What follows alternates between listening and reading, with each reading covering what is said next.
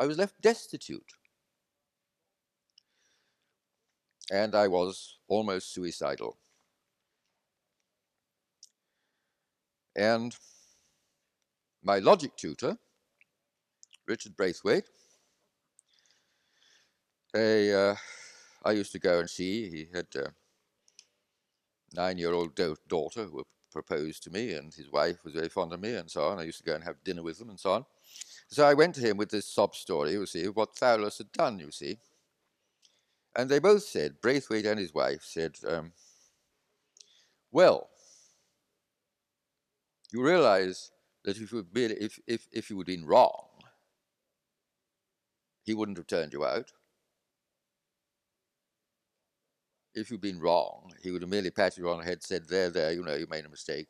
Um, this is how it should be. The fact that he turned you out and influenced people to stop your grant. There's only one reason he could do that. It's because you were right. As I say, people never forgive you for being right. People will forgive you for being wrong. Forever. People never forgive you for being right. And so Braithwaite said, both Braithwaite said, yes. That means that you've done a great piece of work. Why otherwise should Fowler's behave in that manner? It means you have scored. And I remember the first review of Laws of Form. I think it was in the Times Literary Supplement.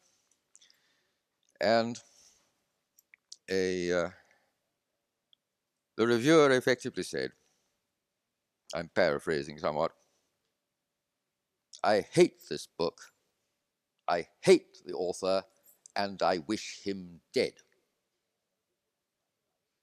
And the hatred was so evident, and the death wish on me was so evident, that it made me literally feel sick when I read it. You know, someone who hits you on the head, it makes you feel sick. And uh, I got this review. And of course, a really bad review means exactly the same as a really good review. It means you've scored.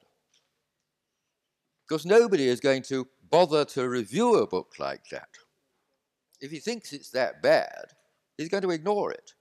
If I get a book to review from the Times and it's absolutely rubbish, I say to the Times, it's not worth reviewing it. You know, I mean, uh, there's there's no point in misleading readers. This, this book is, is is utterly worthless. Um, in other words, if you you take the trouble to write a review like this, it means there must be something very, very interesting in that book because it means you've scored.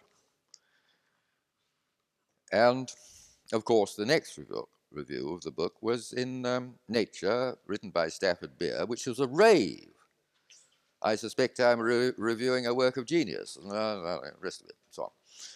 And um, a, uh,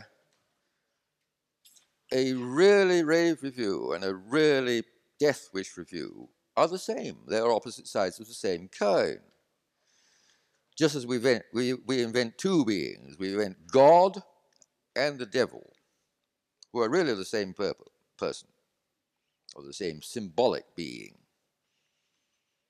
representing the, uh, the side of our Father that we adore and the side of our Father which we think is disgusting.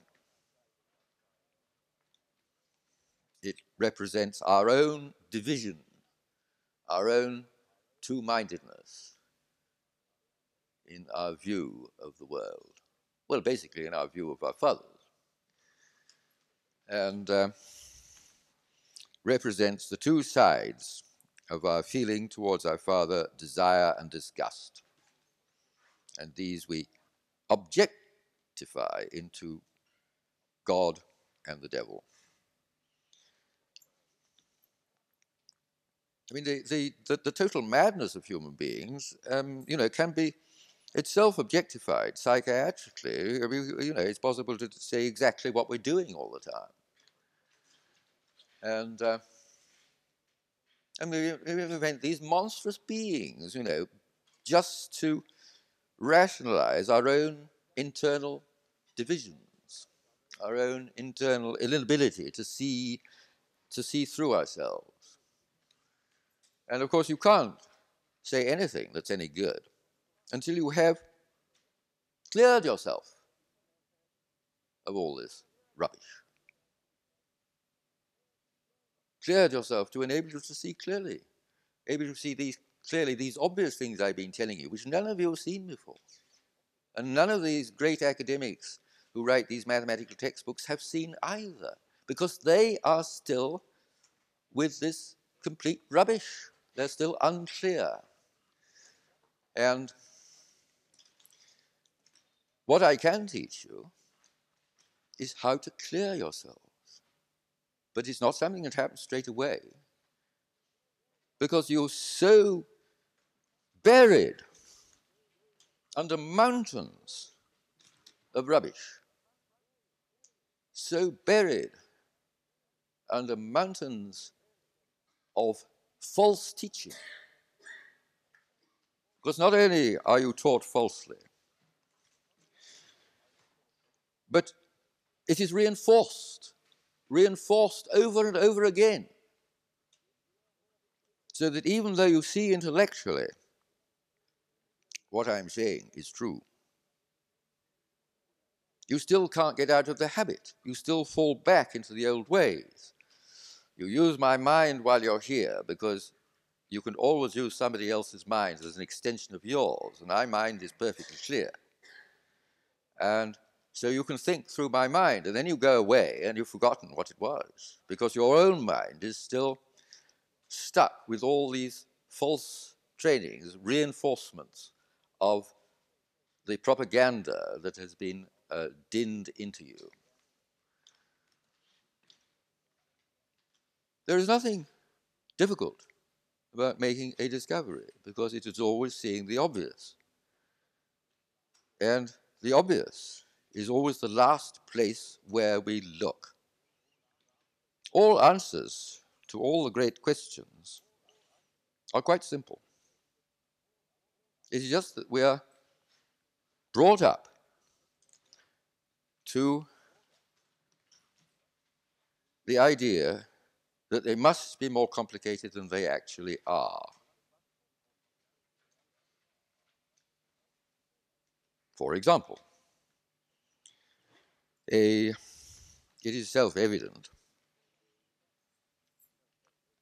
that creation, which we can define as all that appears, comes from nowhere. And the proof is very simple. Because if it came from somewhere, that somewhere would be elsewhere. And so, what appeared would not be all. Therefore, we see that all appearance has nowhere to come from, and that is how we know it comes from nowhere. Now, if I tell this to a child of 10, he will see it. I read it out to a child of 13. He said, That's brilliant. Of course. But I tell it to you. Okay, you cannot fault this. But you will go away and you won't have connected it up. You won't believe it. You won't believe it. Because you are done up with all these confusions. The point is, is this is this is a statement which is like those answers to the questions about primality, whether they go on to ever or not. This is a statement that is an actual proof because it's about words. It's about the meanings of the words themselves. And nobody ever thinks it's that simple. And furthermore, they think it's something they, they have to believe. You don't believe anything about mathematics at all. There's no belief in it, just there's no opinion in it. Mathematics is all about what you know. And if you, if you look at it, if I point the way, I will, I will go through it again. It is self evident that creation, or all appearance, comes from nowhere. Because if it came from somewhere, that somewhere would be elsewhere.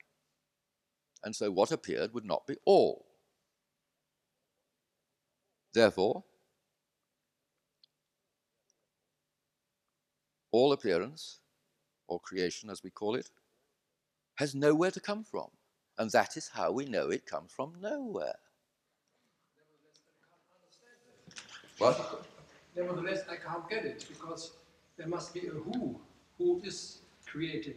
Who? And if it, yes, God, for example, it's creating from nowhere. God is just a, uh, just a fairy tale, which is a projection of your daddy, your father. And the Godhead? And if he's creating from nothing, I. As I told you, you see, uh, it will it will not work for you because all this stuff. Not only have you been how how are you taught these things, right? Has anybody seen anybody be hypnotized? Yes. Has anybody seen? Yes. Who has been hypnotized? Who is a good subject? give a demonstration here, you see. Now, hypnotism is supposed to be a great mystery. There's no mystery about it at all. Hypnotism is something that, uh, for herd animals like ourselves, a, uh, is necessary because we have very complicated civilizations, and um, what we uh, this is going to spoil the transmission if I mess about with that. If I do that, no, fine. A, uh, I learned to hypnotize in um, when I was 16 at school, and then I, I, did a lot of it as a medical student. And uh, a, uh, it's very, very interesting. Uh, it's considered a great mystery, and it's not part of uh, it's not part of medical technique. Uh, so it's not yes, it's not part of the professional technique, uh, or completely so, because some doctors can't do it, and you must you must realize that the professions uh, are groups of people, and what they profess to do uh, is what the least competent what the least competent of them can do. Uh, so that they can um, continue the illusion that everybody in the profession is as good as everybody else. Uh, and you go to a lawyer, and the the, uh, the idea is uh, in the profession that um, every lawyer is as good as every other, and um, all the professions are like this. Uh, the illusion they propagate is we're all the same. Um, now, what is, what is important to know is that um, a, some surgeons are good and others are terrible, and uh, uh, some will be able to do the operation and others will kill you. Uh, in other words, it's not. And it's the same with the politicians who do the same thing, of course. They say, oh, it is not the, it is not the people that matter, it is the policies. Well, marvelous policies in the hands of idiotic people are going to come to grief. Whereas even the worst policy in the hands of a brilliant leader is going to do very well. Uh, it is always, the truth is always the opposite of what the social consciousness will teach you. So it is not, it is not the policies that matter. It is not the profession. It is who is in them. It is the people that matter. And the difference between the uh, a uh, the the the uh, most intelligent man and the least in a profession is greater than the difference between uh, the average member of the profession and a monkey. And uh, who would want to be operated on by a monkey? I don't think it would do very well. A, uh, people are so trusting. But you see, herd animals must be trusting. Uh, you have, for example, no chalk is what you have.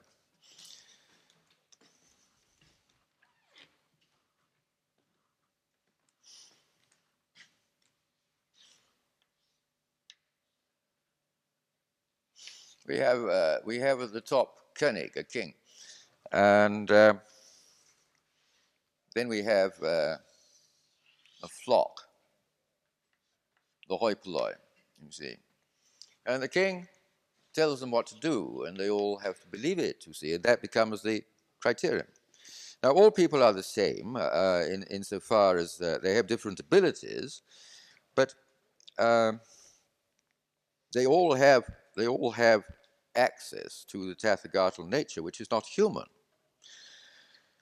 And uh, so uh, you have another person who is a king, and he has another flock, and he tells them to do uh, different things, you see.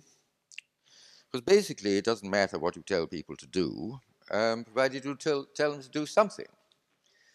And uh, a uh, and these all follow, and this is a different culture. The basis is the same, but uh, for example, uh, um, in most other European cultures, the uh, uh, the sun is masculine, the moon is feminine, space is masculine, space is feminine, time is masculine. In Germany, you have everything the other way around. You see, sun is feminine, the moon is masculine, space is feminine, uh, masculine, time is feminine. It's obvious the time is masculine. I don't know why you have it all the wrong way around, but you do here, you see. Uh, it's, it's, it's, really astonishing. Um, a, uh, it really is extraordinary. I mean, I, am fascinated. I love you. I love you. I mean, this is marvelous because it, it, it gives one so much pause for thought, you see. Um, what it is about these wonderful people, um, very, very intelligent, uh, quite serious, and yet, everything the other way round. The sun is a woman and the moon is a man. How could it be? And uh, but uh, you see, um, space and time. Every poet knows that space is feminine. You see, and time is a single line that fucks it. The obvious time is masculine. Blake says so. But it's obvious. It's obvious. And yet you have it the other way around. And uh, so I have to learn. I'm delighted. I have to learn what it is. Uh,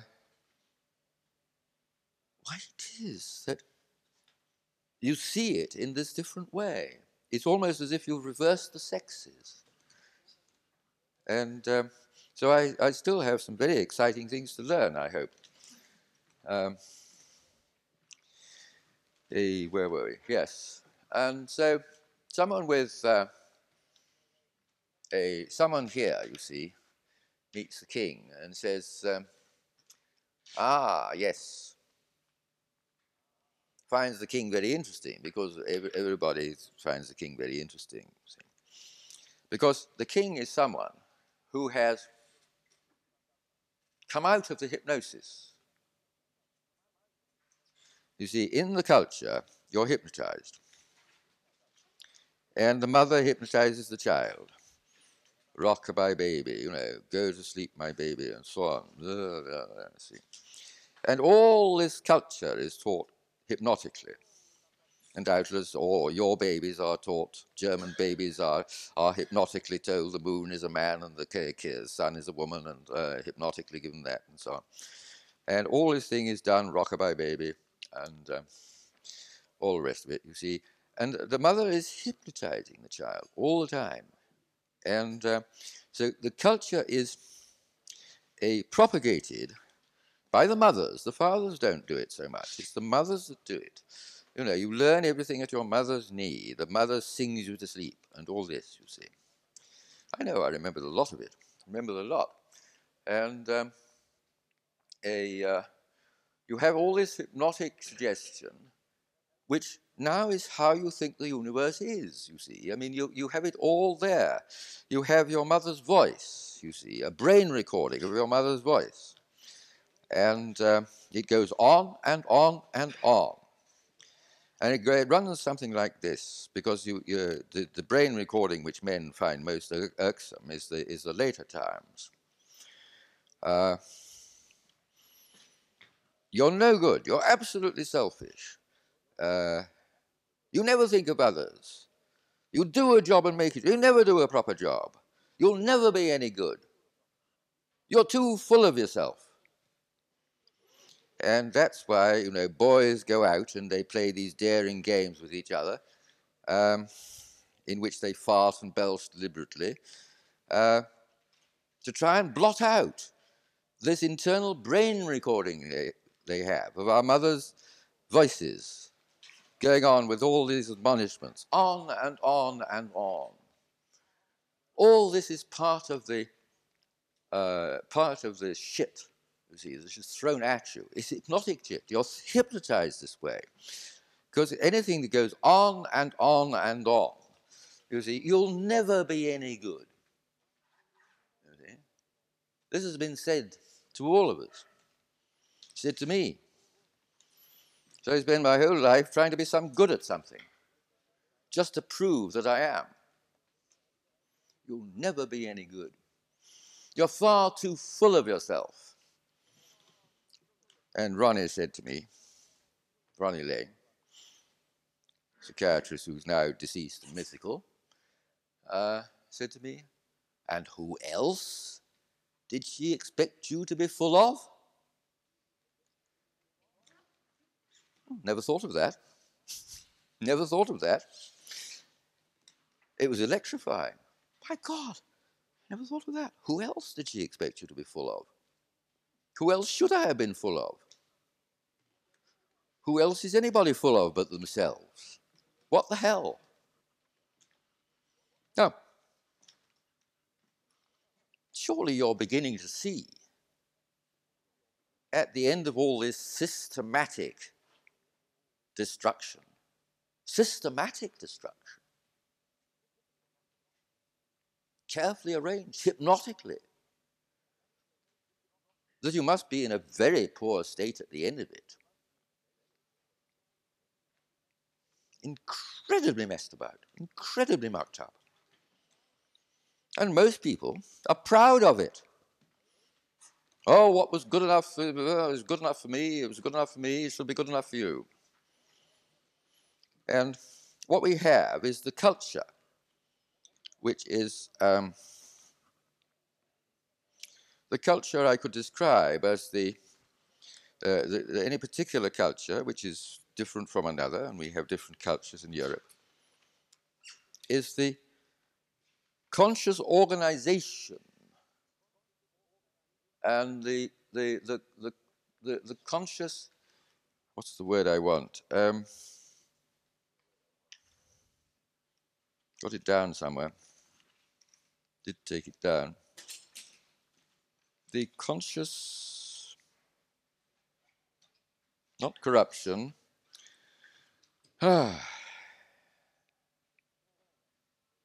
corruption. No, no, I said corruption, it's not quite that. Yes.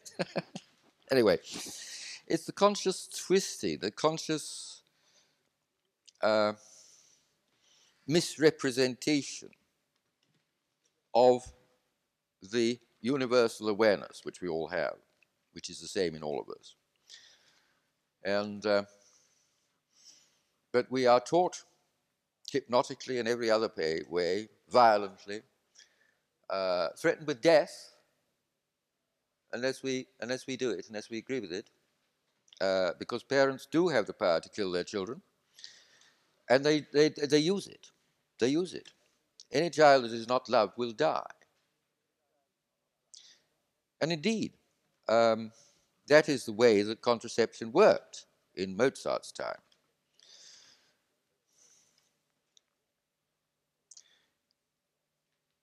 Why, you think, we come back to Mozart, Hummel, all the rest of it, Forster, and so on, when the world had so fewer people in it, where genius is so thick on the ground? I mean, just look at it. Mozart, Haydn, Beethoven, all alive together. All these lesser composers who would be great composers if they weren't overshadowed by this great three. And then all the poets, Keats, Shelley, Goethe, Byron, and uh, Schiller, on and on we go. All these great people, all alive together. Gauss, or shortly afterwards. Lejeune. All these great people. Now, with the world population 10 times as big, we are scraping the barrel to find not geniuses, even people with talent.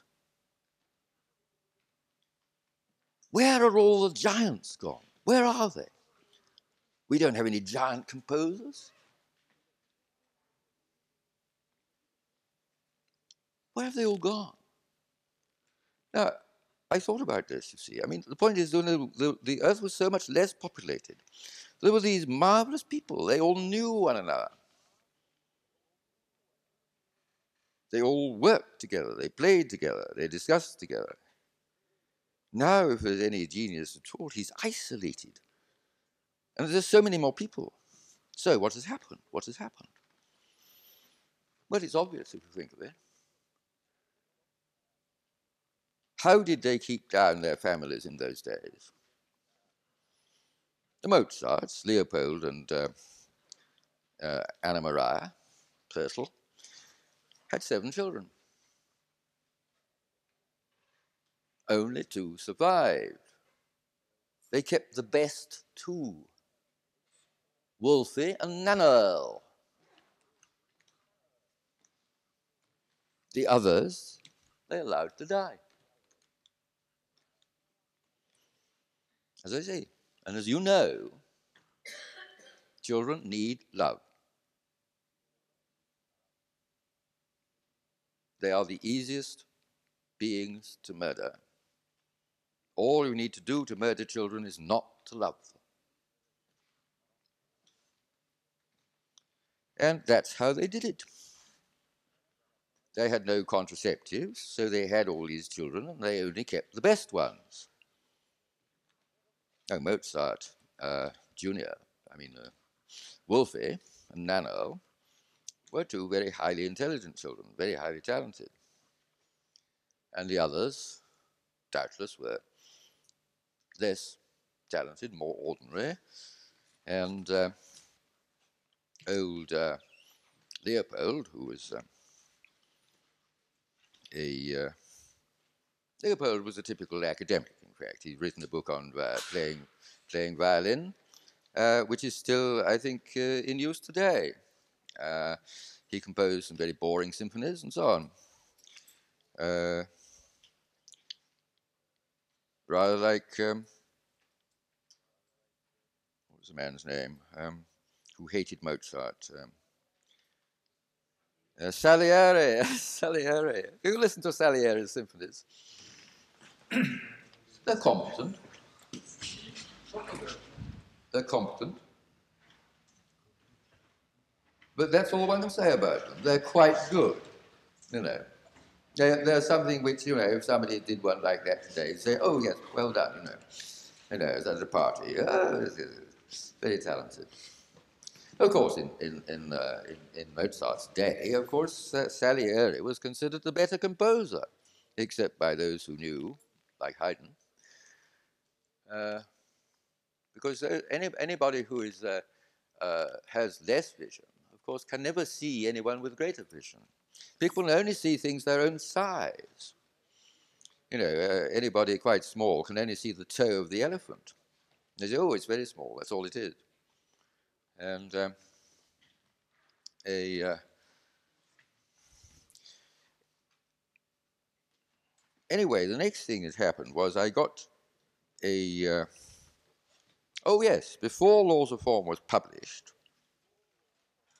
I sent the primary algebra to Braithwaite, who had said, you know, the fact that Howlers had uh, gone wrong, turned me out and stopped my grant, meant that I had scored, that I was right.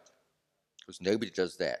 Nobody, nobody turns out a student who is wrong, you know, because academics are all too pleased to have a wrong student. It means they can feel, they can feel grand by correcting them. So it's only a student who is right, it's something they haven't thought of, uh, that they will turn out. Makes them very angry, so the student should know he's scored. So I sent the primary algebra to Braithwaite. And I got a letter, which unfortunately I've thrown away, but I can remember the first page. Um, I sent him the primary algebra, which of course is a marvelous innovation, uh, tremendously powerful, as Russell recognized. And uh, Braithwaite sent this letter back beginning, What can I say other than that your work is entirely worthless? Now, that's a wonderful beginning, isn't it? Someone who writes, Not only was I a student of his, but I was also on the faculty teaching other students logic and getting them first class honors. I was on the faculty. What can I say other than that your work is entirely worthless? I recommend that you get a good book on logic and read it. Or if you cannot read, get yourself a competent tutor. You are grossly ignorant of this and and so on and so thing went for five pages. Five pages. Now this is from a respectable academic, written several books on logic, this, that, and the other, you see. And of course, by that time, although it hurt me, a, uh, I realized I had scored. Because in Braithwaite's own words, your tutor is not going to do this if you are wrong. He is not going to lose control. Uh, Braithwaite entirely lost control. I showed Russell the letter, and Russell said he must be completely insane. and uh, a, uh, but he, out of his own mouth, has said, if an academic does this, if your tutor does this, loses control and attacks you violently, he won't do that if you're wrong. He will only do it if you're right. Why should he otherwise lose control? No. So, in fact, uh, this was long before the book was published, but I realized I would get no um, a uh, uh, I would get no credit at all from my ex-tutors. And it's a pity in a way. A, uh, because anybody who is a real person, who really knows what he's teaching, I mean, I'm delighted if I can find somebody who can do things better than I can. Delighted. There's so few of them. I mean, it's such a, it's such a relief. I don't have to do it. I see somebody who can do it better. A, uh,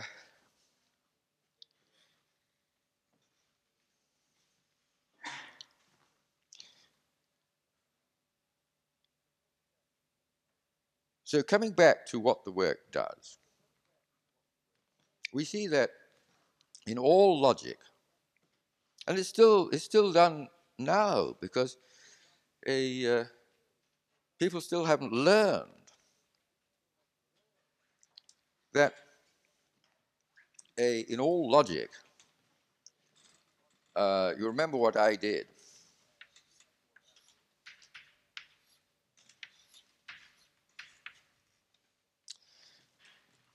Left a blank. And whenever we came to this value, you see, this is, uh, I am the first brother, said the first brother. And I am the second, said the second. Except we don't need to say it. This is the first value in the arithmetic, and that is the second. And as we've got only two, in fact, however many values we have, if we have n values, then we only need n minus 1 marks for them. Two values, we only need one mark. And this, of course, immediately simplifies matters. And remember, in laws of form, I, uh, whenever we came to this blank, I carefully didn't call it anything. And I just left a blank. And it was a terrible job getting the book printed. Because every time the, print, the printers came to this blank, you see, with this straight blank there, you see, and more words the other side, they closed it up. Opening it out. No, no, no, this blank should be there. Should be there. It actually says something. But it doesn't say anything. But the point is that you can say something by not saying anything. In other words, you're sending messages over a line. And um, a, you can make the message say something, and you're not sending a message, say something else. You don't need two messages to say two different things. The message can say one of the things, and the absence of the message can say the other. And this is terribly important in mathematics because before that was done, before people recognized the obvious that I am the first brother, said the first brother, the second brother didn't need to speak. Uh, before people recognized that, there was no way of simplifying what was called symbolic logic.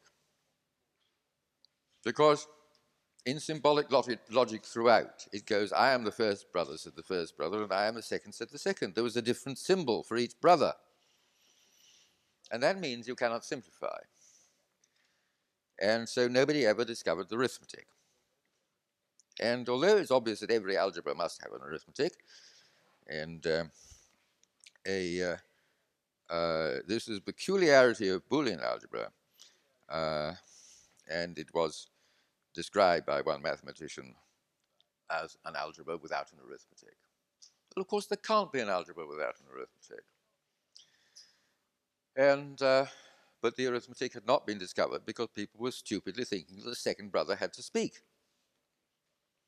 That you wouldn't know he was the second brother after the first brother had told you who he was. And so this, in fact, as I point out in one of the prefaces to Laws of Form, uh, it's simplified by a factor of 40,000 the complications in Principia Mathematica, a, uh, simply by producing this blank and being extremely careful to put it as a blank and not have a name for it. I remember a very nice young lady rang me up shortly after I'd Laws of Form was published. She was terribly excited, and she was trying to talk about it over the telephone. And when she came to the blank, she said, "Well, goodness me, there ought to be a word for this so we can talk about it over the telephone." I, I, always regret I put her off rather by. I was in a meeting or something, and I said, "Oh God, you know, I can't talk to you now." You see, and rang off. then I realized, "Oh God, what have I done?" And um, never knew who, who she was. And of course, I realized she was right. Because what happens when you come to the blank, you see, we say cross by cross equals cross, cross over cross equals glot, glottal stop. And that was the only way you could talk about it over the telephone. You kept wanting to refer to this blank because it has a value. It is one of the constants in the mathematics. And uh, so eventually I invented the word for it, which was rather like the, clot, the, the glottal stop. Uh, when you came to the blank, you sort of like that, you see. And uh, a uh, So I call it arc.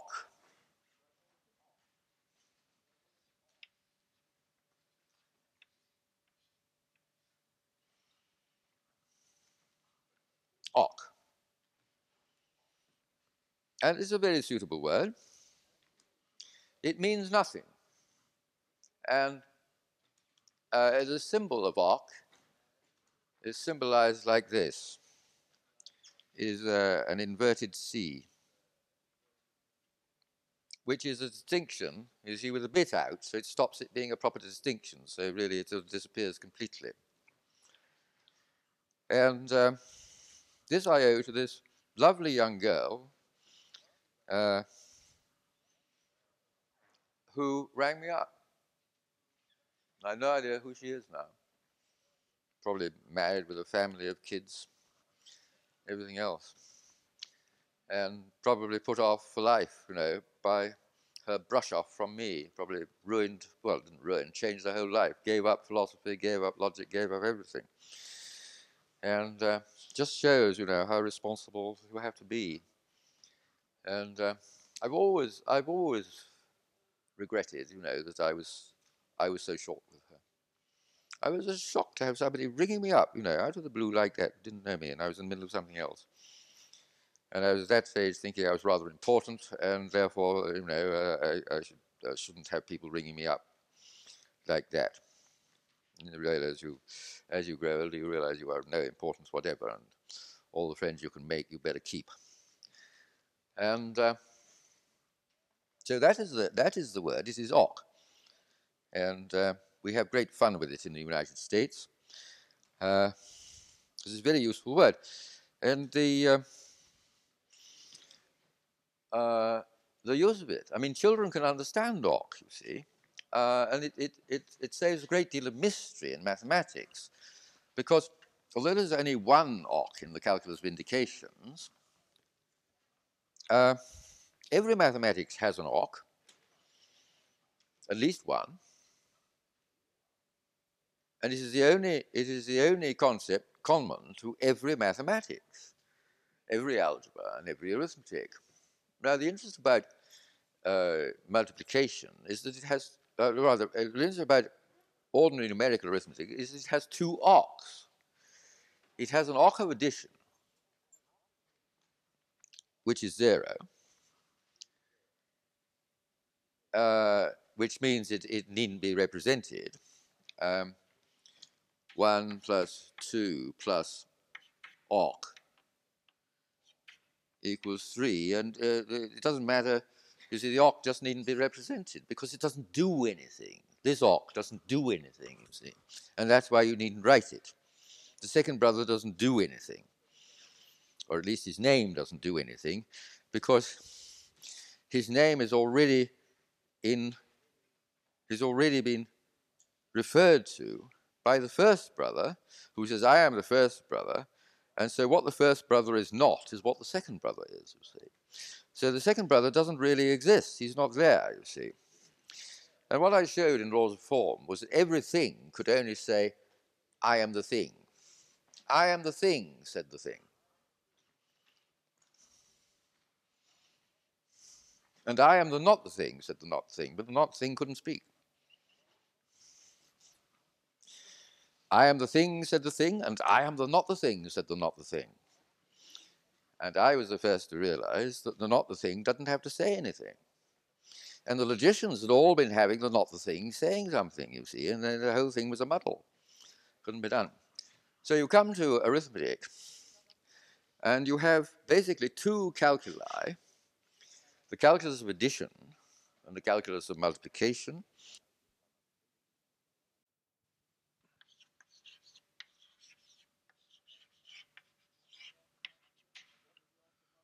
And what is the OC of multiplication? One, yes. And you know,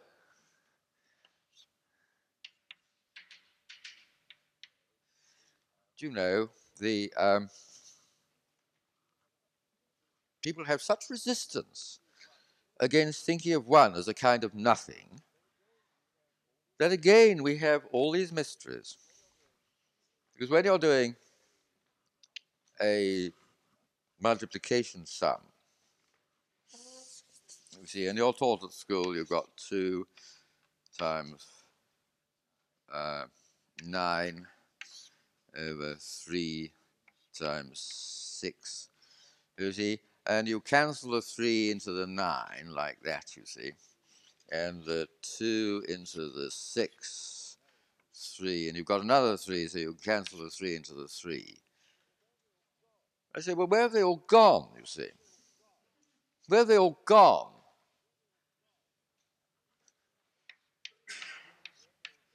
You see, where have they all gone?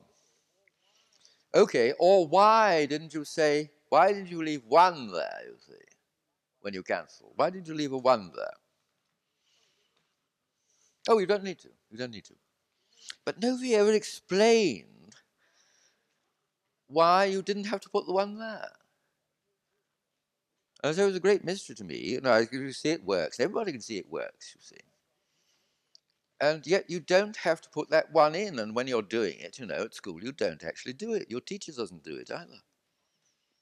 Leaves the one out. And so we come here again, you see. There's no consciousness of what is going on, but the awareness is there, so they can do it. The awareness is there in the case of A to the N. Uh, they're aware of how it should be done and they do it correctly. But the consciousness is all wrong. The consciousness is warped. That's the word I wanted warped.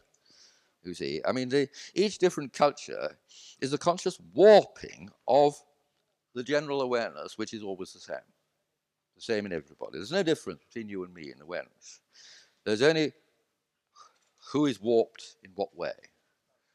And different cultures say, this is our warp. This is the way we are misshapen. Aren't we proud of it, you see? We don't want to lose our identity. And um, I say, oh, I had this girl came to be my secretary. I don't want to lose my identity. And um, I said, well, what is uh, your identity but a handicap? your identity says, uh, I am this and I am not that. I may do this and I may not do that. Why not free yourself from your identity? Your identity is nothing but a handicap. It tells you what you can't do.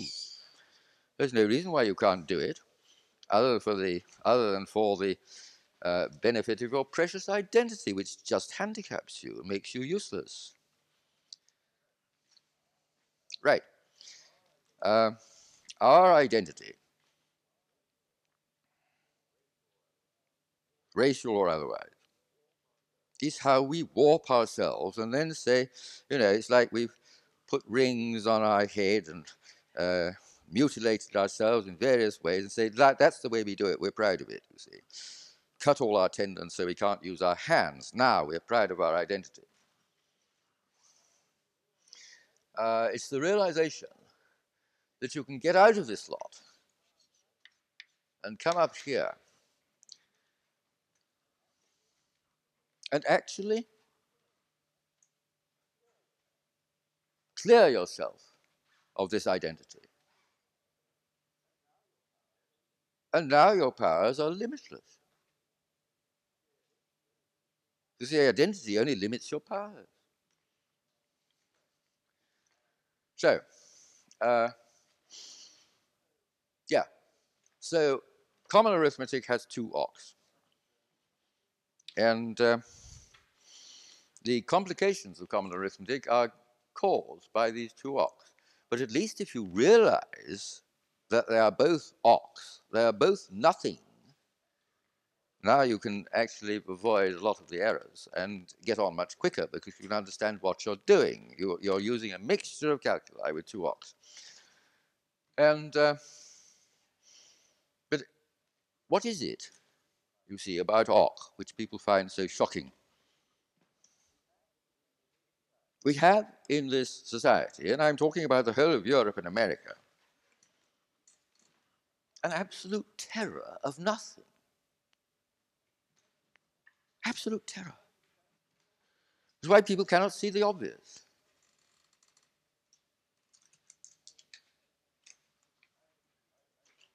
I, I, sent, I sent a, uh,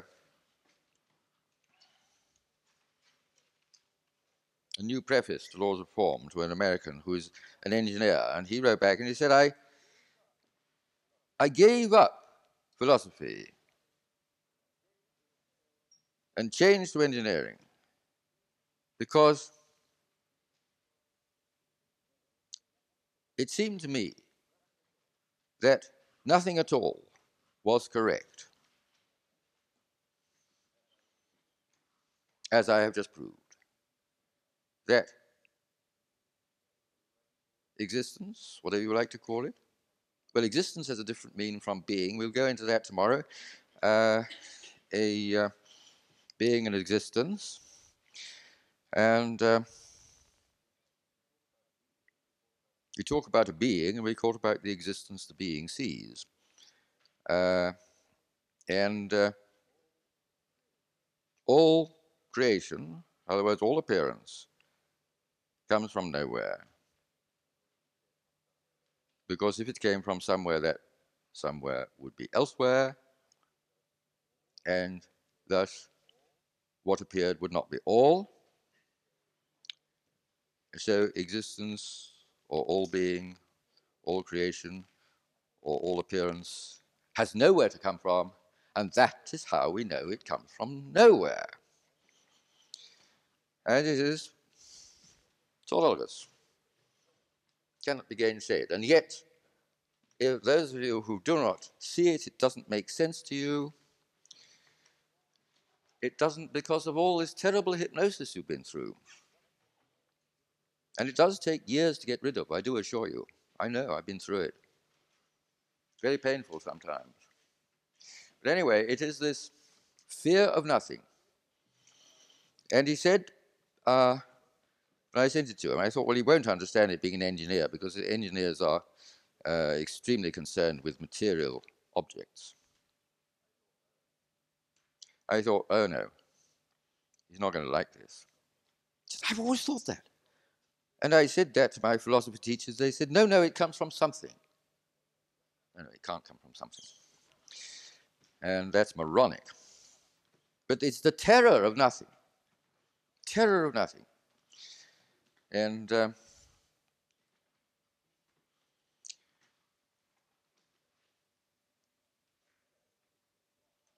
so, uh, that is why it took so long for anybody to reach the concept of Ok, to realize that the second brother didn't have to have a name, didn't even have to have a description. And now we come back to why, when we talk in parables, well, first of all, uh, it was very instructive, you see, that Elke translated this story because she introduced what I call, or what they call at school, elegant variation. When you are taught to write essays at school, what are you taught? You're taught, don't use the same word for the same thing over and over again. And we have it in the, uh, in the news, uh, because the news readers or the news composers have been taught to use elegant variation and they say uh, a fire was started in Piccadilly Circus.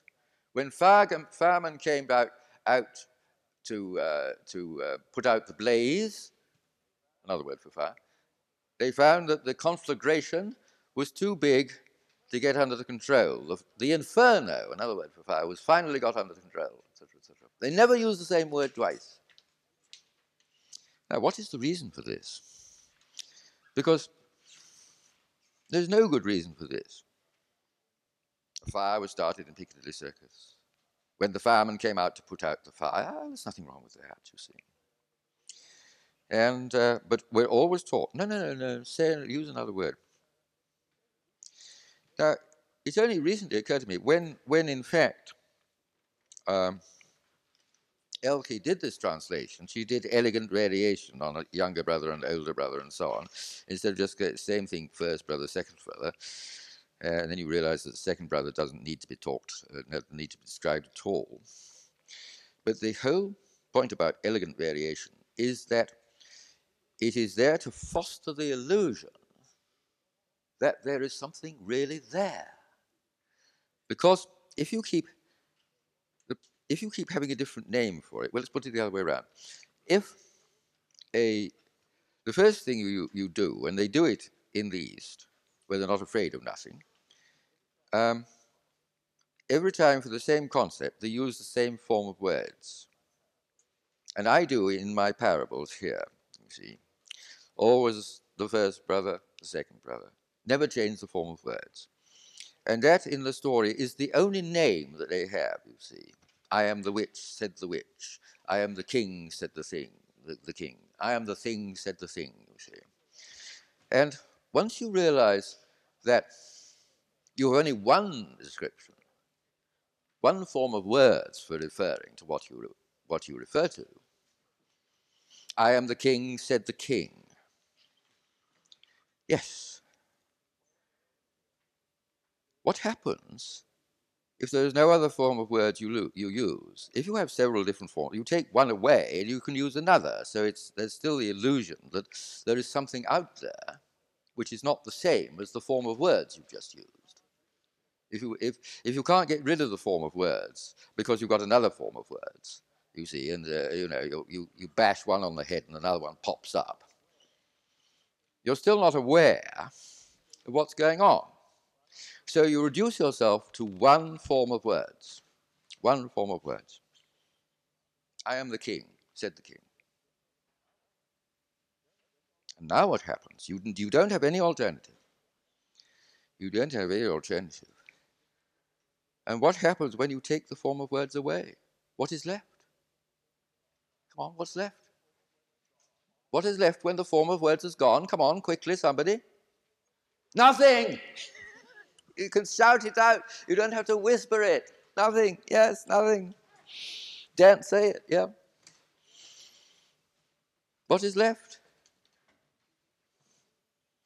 The king is a form of words. And the words are a uh, they're added to by all the names he has, all the titles.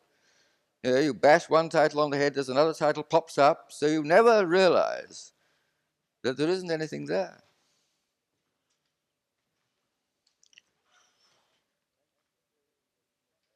And so we can come back and end on this note, come back to Wittgenstein. Die Welt ist alles, was der Fall ist. The world is everything that is the case.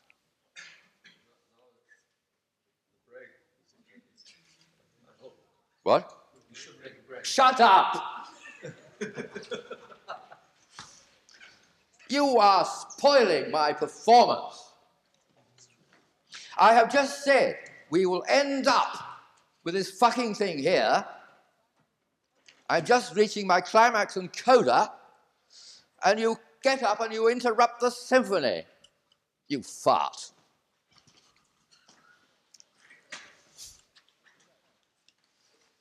You deserve that, and you know you do.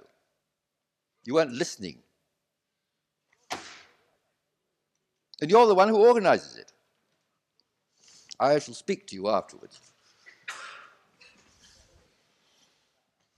Right. Now, to carry on with the coda and the cadence of close, come back to the world is everything that is the case. You all deserve that too. He just got it, that's all. You've all made that mistake. So have I. I won't let it pass. The world is everything that is the case.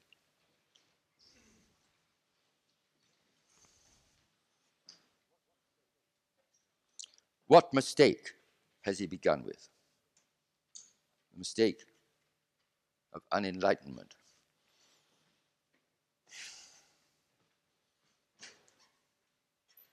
The world isn't anything. How could it be? How could it be? And those who don't understand it, we will talk about it afterwards. Okay, end.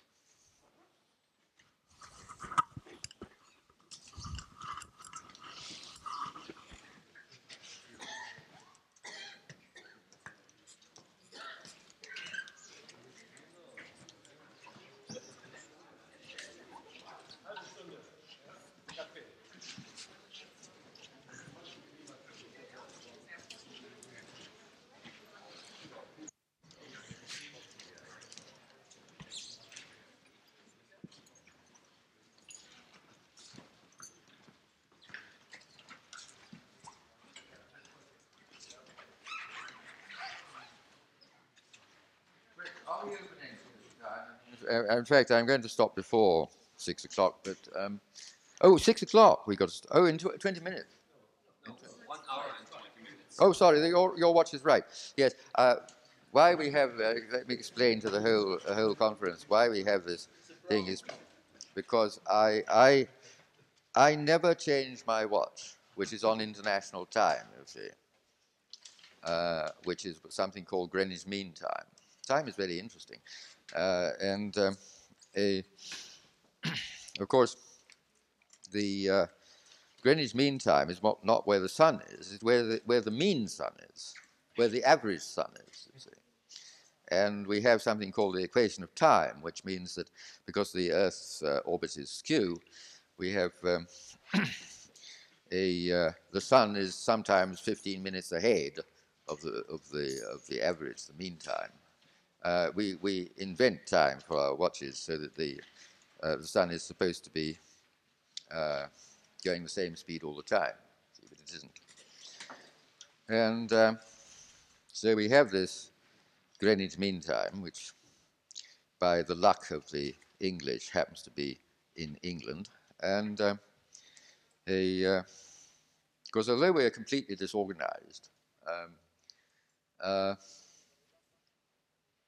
we have been very lucky. We have uh, we have had this, uh, you know, the, the, the mean time is accepted as Greenwich Mean Time. But we're, we're so stupid because um, we don't use the bloody mean time, you know. We keep fiddling with our watches. And um, a, uh, just imagine it, you see. Just see how magic things are. If the government said, tomorrow everyone will get up an hour earlier. A, uh, trains will change their timetables. A, uh, shops and factories will open and close an hour earlier. Uh, parents will feed their children before they get hungry. And so on. What would happen? There'd be riots. The people say, I'm not going to be interfered with this way. There'd Be riots in the street. Old gentlemen would write to the newspapers and say, What, is, what, are, we, what are we coming to? A, um, and so on. And nobody would obey it. Nobody would obey it. Nobody would do it. No, this is colossal interference with our liberties. Who are they to tell us to get up an hour earlier, to open the shops and run the trains an hour earlier, to feed the children before they get hungry? No, this is absurd. So, what does the government do? It says, tomorrow, everyone will wind on their clocks one hour. And everybody does it. And nobody complains. Now, I say everybody will wind their clocks forward one hour. That is everybody except me. Because my clocks measure where the time, the tides, the sun and the moon and the stars are going to be. And the tides and the sun and the moon and the stars take no notice of the government. And I want my clocks to tell me where the next high tide will be and so on. And so I take no notice. I leave my clock as it is. I realize that everybody else is insane, and they whittle their watches on, and they twiddle them around, and they all do this, that, and the other. And I don't do this wherever I am. A, uh, if I go to California, it's quite easy. Uh, I realize that um, the clocks are eight hours slow and make the adjustment. And um, It's very easy in uh, Australia as well. A, uh, well, in Western Australia anyway, because the clocks are eight hours fast there. And um, that's quite an easy one. The hardest one to do is New York, where they're five hours slow. And five is a very difficult, it doesn't divide into 12, you see, so that's a nasty one to do. and people look at my watch, you see, and um, say, oh, you've got your watch wrong. No, no, I've got it right. Yours is wrong, you see. Because Greenwich Mean Time is international time. And uh, everybody, every scientist uses it, and the computers in um, a Palo Alto, uh, in Xerox Palo Alto research, uh, they all give you international time. And a, uh, so that uh, they all say what my watch says, not what Fritz's watch says, what my watch says. And uh, somebody says to me, because when they when the, the clocks are uh, stupidly pushed on an hour, you see, uh, they say, "Well, haven't you ever been uh, an hour late for your next appointment?" And I said, "Yes, once or twice this has happened, but very rarely. Uh, I can usually make the adjustment. It's very important to be able to make these adjustments because in order to actually live in the world with sanity, you have to constantly adjust to the madness all around you.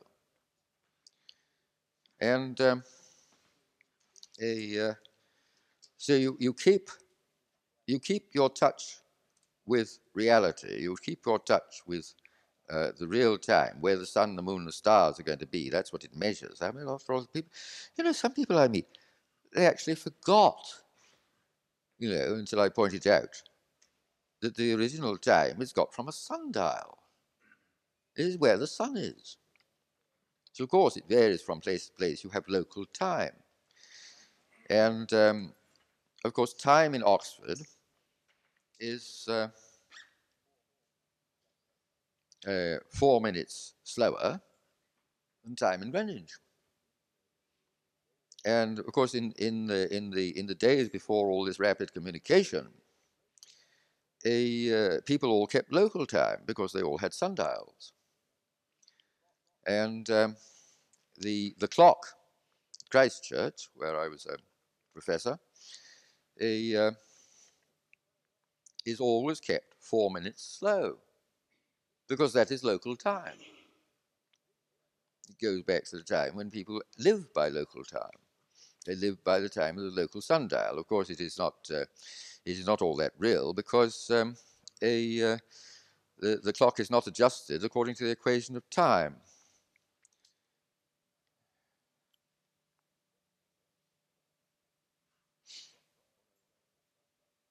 I've forgotten what I was going to talk about now. Uh,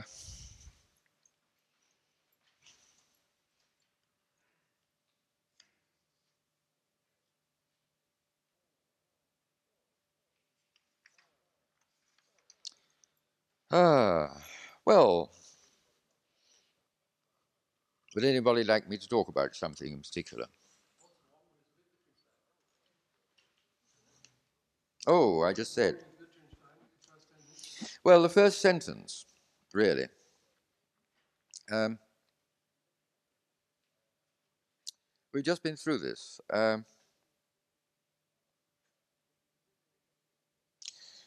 it's extremely interesting uh, you see, what is the meaning of materialism?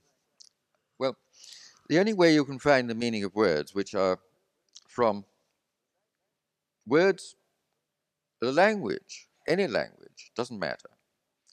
Um, German is prior to English because English English came through the Germanic, you see. Um, and it all came from Proto-Indo-European. There's a very wonderful dictionary called the American Heritage Dictionary of the English Language, which gives the origin uh, in right back to Proto-Indo-European when they can find it, and there's this shows that all words, you know, are practically the same. They just developed into different forms. Uh, of course, the languages which are different are, of course, the uh, hieroglyphics in Egypt uh, and, and the uh, pictorial language in China, uh, both prior to, to, to this. Uh, very old civilizations which do it a quite different way. And uh, so very few words in, in European languages um, derive from the Chinese or the ancient Egyptian. And but uh, the important thing is how did these words develop? What do they really mean? Because remember that language when, languages were never produced by conscious thought. They were the automatic occurrence of awareness. And um, a, uh, and this awareness is, of course, much more discriminating than conscious thought. And uh, we can think of Freud here, you see. Uh, Freud thought of um, uh, Freud called awareness the unconscious. Now, a uh, a medical student who was in my class uh, who became a surgeon and is now a psychiatrist, Tom Farewell, once said to me, only once, he said, the unconscious is not unconscious. It is just that the conscious is unconscious of what the unconscious is conscious of.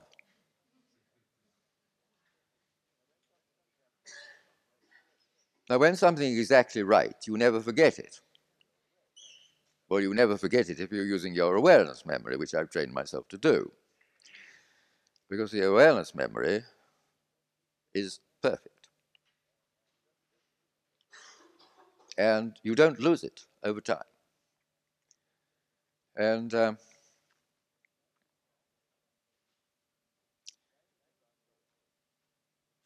languages are made through awareness. They are recorded into dictionaries, etc., by Dr. Johnson and other people via consciousness, and therefore dictionaries are always inaccurate because consciousness is always inaccurate. When we speak of the two as human, we're talking about consciousness. And um, a uh,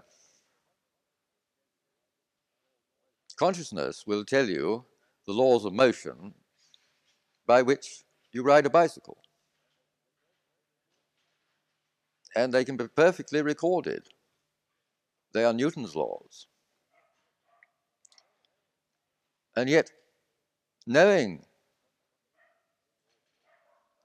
consciously the laws of motion will not enable you to ride the bicycle.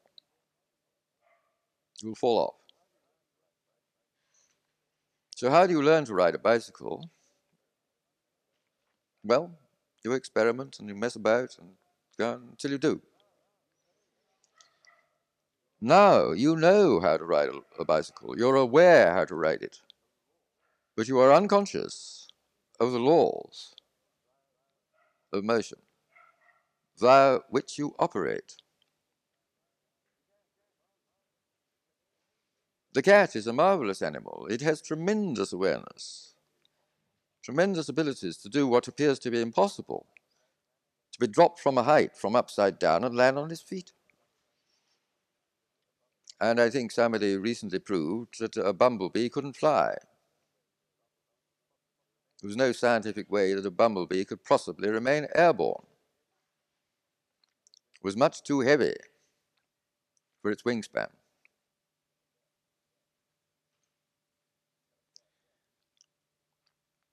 Coming back to words.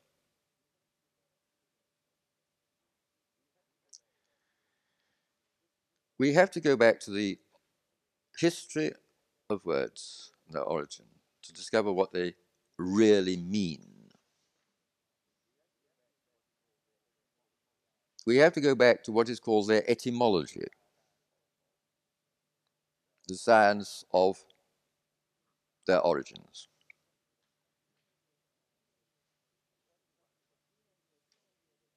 And somebody once said to me, Do you know the etymology of etymology? Who knows the etymology of etymology? If you have a German equivalent for it, we can do it in German. But it's probably the same word in German because it comes from the Greek. All right? What does it mean? Yes? Yeah. It's beautiful. The etymology of etymology is, roughly translated, the true meaning. The etymology of a word is its true meaning. Its true meaning. What it really means. We cannot know what words mean without going to the true meaning, without looking at their history, discovering their origins. These, these are the true meanings of the word.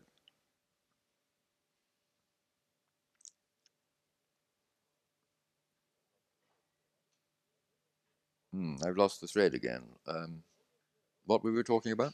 What? You were speaking about materialism. And the Oh, yes, yes, words. yes. Right, materialism. What does it mean? Material? What is the origin? Matter. Yeah, the mother, the mother, yeah. Uh, I'm sorry I can't do this in German, but you'll just have to put up with it in English.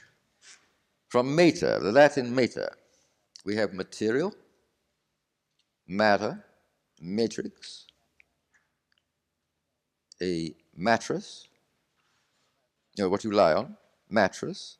Your mattress is a mother. But the wonderful thing is materialism.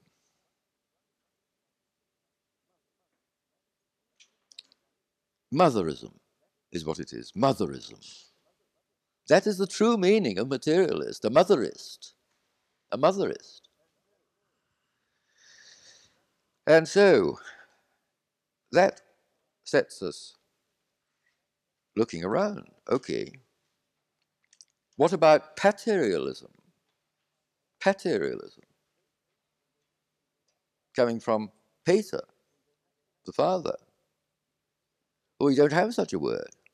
Hmm, very strange. Never mind, let's pass over that. There are far fewer words from pater than from Mater. Uh, one of them is pattern. Pattern is from pater. And so we begin to see what's going on here. A, uh, the mother is the matter, the matrix, the mattress, the material. And the father is the pattern. And I thought of looking about here and, and, and saying, well, let's invent the word paterialism.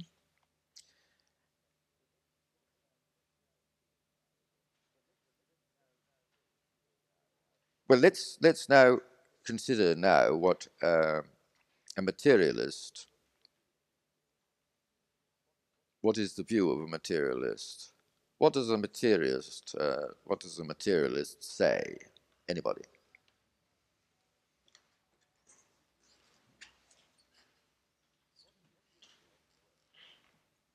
What is his view of the world? Which is everything is made up just of matter. Nothing other matters. Yes, yes. we have wonderful words, yes. Uh, when um, we say um, to somebody, we say, What is the matter? Meaning, what is wrong? Where do you feel the pain? We never think of saying, What is the mind? What is the mind? Why don't we say, what is the mind?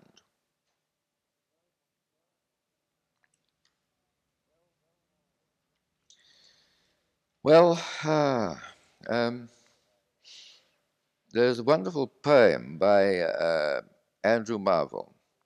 Um, a, called a dialogue between the soul and the body, and I can't remember it uh, as as a poem exactly. But what happens is the the um, uh, the body and the mind are, are this, this, the the mind, the soul and the body, uh, roughly speaking, the mind and the body, are having this argument, and um, a uh, the soul is saying, "Here I am." Uh, a prisoner, manacled in hands, fettered in feet, here blinded with an eye, there deaf with the drumming of an ear. And all the time the soul is longing for to be set free. And uh, and says, when uh, at last, the body gets ill, and I think, ah, at last, I shall be set free. I'm shipwrecked into health again. And so it goes on. It's a beautiful poem.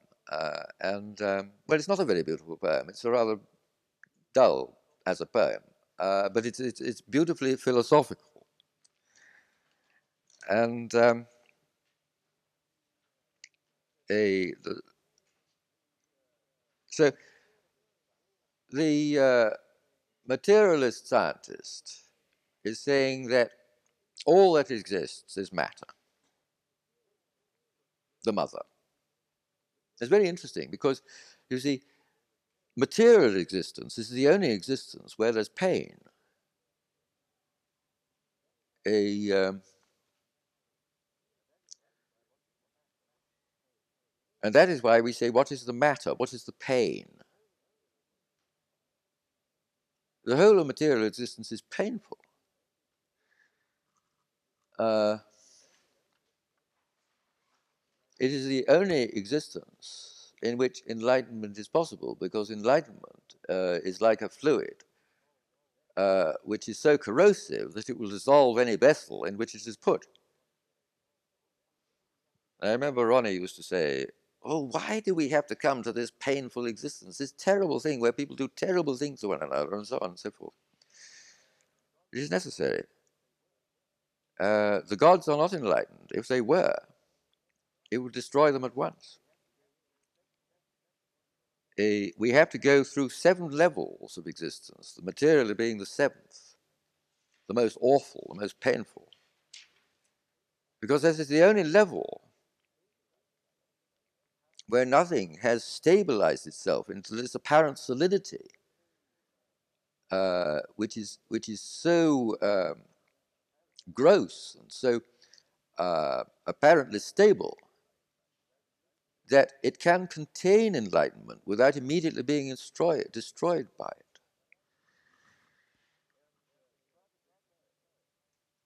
And uh, part of this poem says, the soul is saying to the body, I who am unable to feel pain, am made to suffer your pain by being imprisoned in you. So now we see what a materialist, a materialist is a motherist. So what would be a paterialist? Materialist basically says the only reality is matter, all else is unreal. Okay? Come on, now what does the paterialist say? Maybe form is more basic than content. Yes, but let's get something more nearly close to the opposite of what I've just said. Well, consider the father paid uh, a uh, pattern the form, the spirit. We can, we can speak in an analog, analogical terms. Um, a, uh, uh, I wrote a poem once which says, I am heaven, you are earth. Each of us has equal birth. Heaven above is what we know, but all things come through earth below. A, uh, the Father is representative of the spiritual. So the, the paterialist will say only the spirit is real, all else is unreal. Now, do we have any people who say that? Of course, yes. One particular sect says that quite openly. The religion of Mary Baker Eddy, Christian Science. Only the spiritual is real, physical matter is unreal. And so they do fit the bill of my new word, paterialism. They are materialists. And they carry their materialism to a, a, a very great, uh, they, they, carry it to uh, extremes. And indeed, you see, the, the modern concern with the mother is quite recent uh, because you go back to the Middle Ages and it was spiritual, you see. They were, they were more materialists than materialists.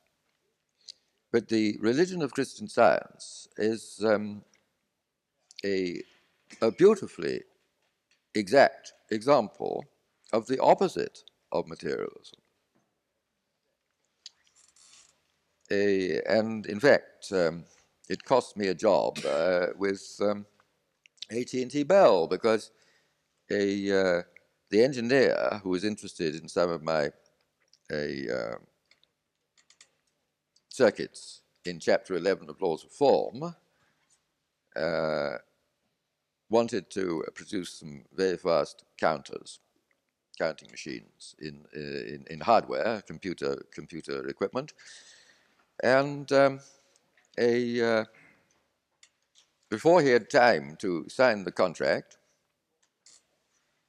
he caught pneumonia and he happened to be a Christian scientist.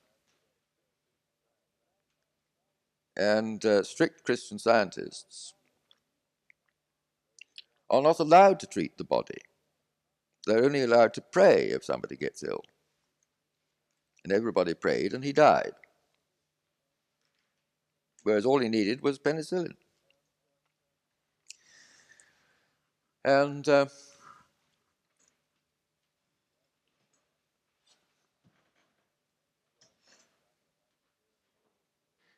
You ask me if I'm a materialist or a paterialist. I'm neither, uh, because I'm not any kind of ist. Ists are extremes. Ists are characterizations which blind you to any other description. Somebody once said to me, What are your theories? I have no, I have, I have no theories. Because there are an infinite number of ways of describing anything. There are an infinite number of theories which will explain it. Uh, and as you see, I mean, I, I, I can explain things one way or another. There are an infinite number of ways of proving a mathematical theorem. A, all these are descriptions. And again, this is very nice indeed. Because what is a mathematical theorem other than the descriptions we make of it? What happens if we take away all the forms of description? Do we have a theorem left? Do we? No, there's nothing left. Nothing left at all. And these materialists who say only matter exists are still messing about with calculators and using numbers and writing down numbers and doing calculations. And I say to them, Well, where are these numbers?